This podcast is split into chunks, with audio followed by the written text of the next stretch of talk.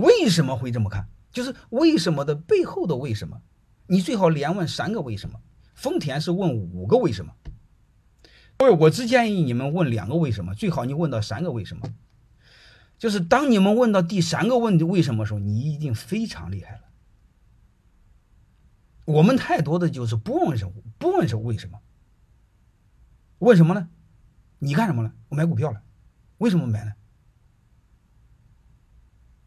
因为人家都买了，那我也买。你会发现他问的熊不是为什么，你明白了吗？他回答的也不是原因。中国人就这么个熊毛病，所以满大街的老太太一起排队买股票，你这不有毛病吗？你首先问为什么买股票啊？股价涨了，股价为什么涨？对吧？股价涨的底层的机理、底底层的逻辑是什么？股价涨本质和什么有关系？它的基础有没有？没有怎么会涨？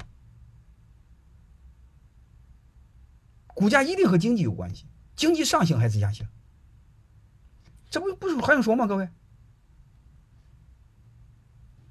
好吧，你这个一看你不就明白了吗？